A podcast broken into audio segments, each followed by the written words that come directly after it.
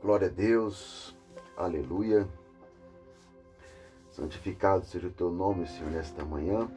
Eu oro pela vida de todos os homens desse grupo, grupo de homens, homens valorosos, homem que ouve a tua palavra, Senhor, e que o Senhor possa manifestar o teu Santo Espírito sobre cada um de nós. Amém.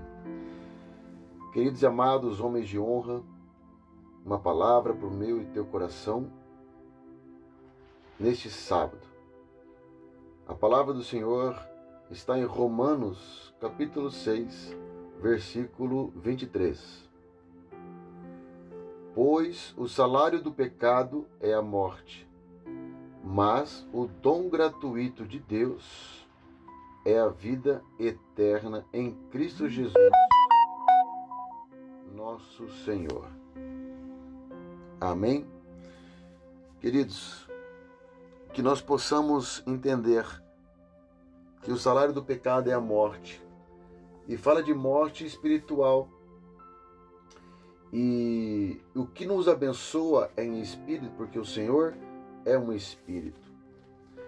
Então que nós possamos tratar o pecado como um impedimento das ricas bênçãos de Deus.